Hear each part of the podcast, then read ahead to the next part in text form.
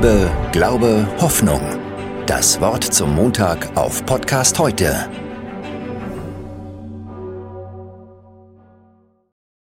Neulich fragte mich ein Freund, wie kommt es eigentlich, dass uns neun positive Reaktionen auf das, was wir gesagt, geschrieben oder getan haben, weniger stark berühren als eine einzige Stimme, die uns kritisiert und uns keinen Beifall spendet. Ich empfinde das übrigens ähnlich.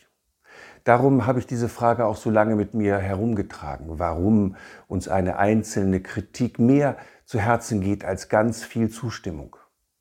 Das ist ja ziemlich merkwürdig, wo wir doch einen 9 zu 1 Sieg unserer Lieblingsmannschaft beim Fußball als grandiosen Erfolg abbuchen würden. Ich glaube, diese ungleiche Gewichtung von Lob und Kritik hat mehrere Ursachen. Zum einen habe ich den Eindruck, dass wir mit Lob und Zustimmung schlecht umgehen können. Wie oft höre ich, wenn ich mich für einen Gefallen, den mir jemand getan hat, bedanke, die Antwort dafür nicht. Hey, warum können wir den Dank nicht genießen und ihn einfach annehmen und uns darüber freuen? Weil wir bescheiden sein wollen? Weil man uns beigebracht hat, nicht geschimpftes genug gelobt? Also den Erfolg und die Zustimmung sollten wir mehr wertschätzen das kann man übrigens auch üben. Und darum ist das alte Kirchenlied Lobe den Herrn meine Seele und vergiss nicht, was er dir Gutes getan hat, so aktuell. Dieses Lied leitet uns an, das Gute und Gelungene nicht aus dem Blick zu verlieren, weil die Kritik oft so mächtig ist.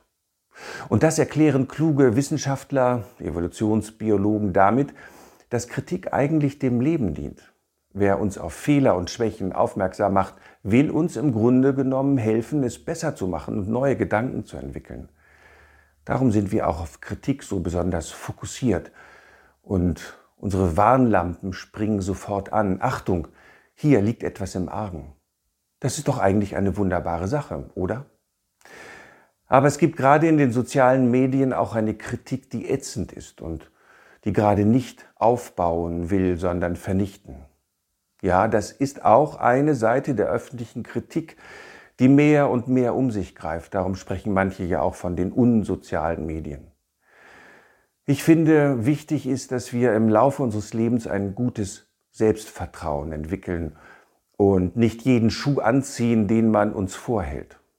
Vor einigen Tagen habe ich einen Brief bekommen, in dem sich eine Frau bitter beschwerte, dass ich mich nicht genügend um ihre alte Mutter kümmern würde. Sie lebt allein und da könne man doch erwarten, dass der Pastor regelmäßig vorbeischaut.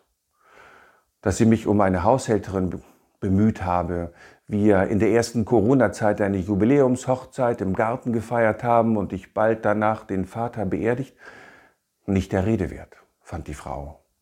Darum ziehe ich mir diesen Schuh der Kritik nicht an. Also Kritik ist nötig und kann uns weiterbringen. Aber wir sollten auch so realistisch sein und erkennen, dass wir es nicht allen Menschen recht machen können. Niemand von uns ist vollkommen. Das müssen wir anerkennen. Zum Schluss noch ein Satz von dem alten Franz Josef Strauß. Er hat gesagt, wer everybody's Darling sein will, ist bald everybody's Arschloch. Recht hat er, finde ich. Bleibt behütet. Liebe, Glaube, Hoffnung. Das Wort zum Montag auf Podcast heute